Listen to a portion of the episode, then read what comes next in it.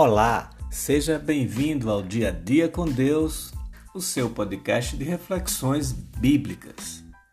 O lírio e os espinhos. Cantares 2, 2. Qual lírio entre os espinhos, tal é a minha amada entre as filhas. Todo cristão, em algum momento da vida, pediu a Deus uma, duas e até três vezes que arrancasse os espinhos da sua vida. No entanto, a resposta tem sido a mesma dada ao apóstolo: A minha graça te basta. Na parábola do semeador, em Mateus 13, Jesus contou da semente caída entre os espinhos que constituiu grande incômodo e mal-estar a ponto de sufocá-la por completo. Assim, acontece a um coração que vive entre os espinhos, espetado e sufocado pelas adversidades da vida, aos poucos perde as forças até desfalecer e desaparecer por completo. Os espinhos são como as aflições da vida que Jesus nos advertiu que teríamos que enfrentar João 16, 33. Devemos considerar os espinhos para aprendermos a conviver e não sermos sufocados por eles.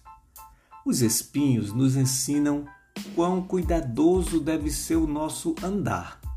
Os espinhos em nossa alma devem nos advertir em qual caminho estamos andando e sinaliza que devemos ser mais atenciosos na caminhada. Isso por vezes dói, e causa algum incômodo.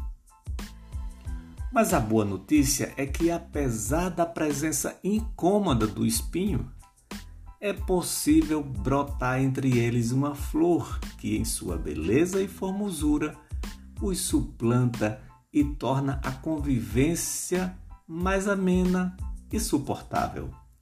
É o lírio, e é exatamente essa visão que Salomão nos mostra nos seus cânticos que Deus tem dos seus filhos. Eles têm enfrentado os espinhos, são machucados e até feridos por eles.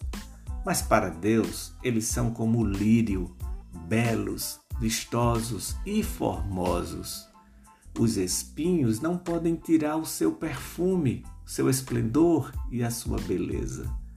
Qual lírio entre os espinhos tal é a minha amada entre as filhas.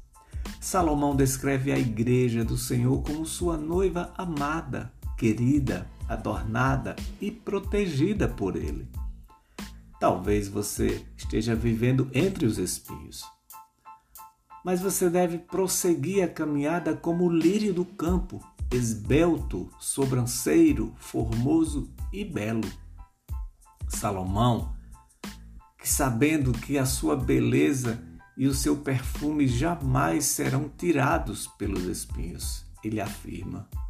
E não esqueça, onde tem espinhos, pode ter o lírio, porque onde crescem os espinhos, surge o lírio da superabundante graça de Deus. Se os espinhos te sufocam, exale o bom perfume e a beleza de Cristo em sua vida.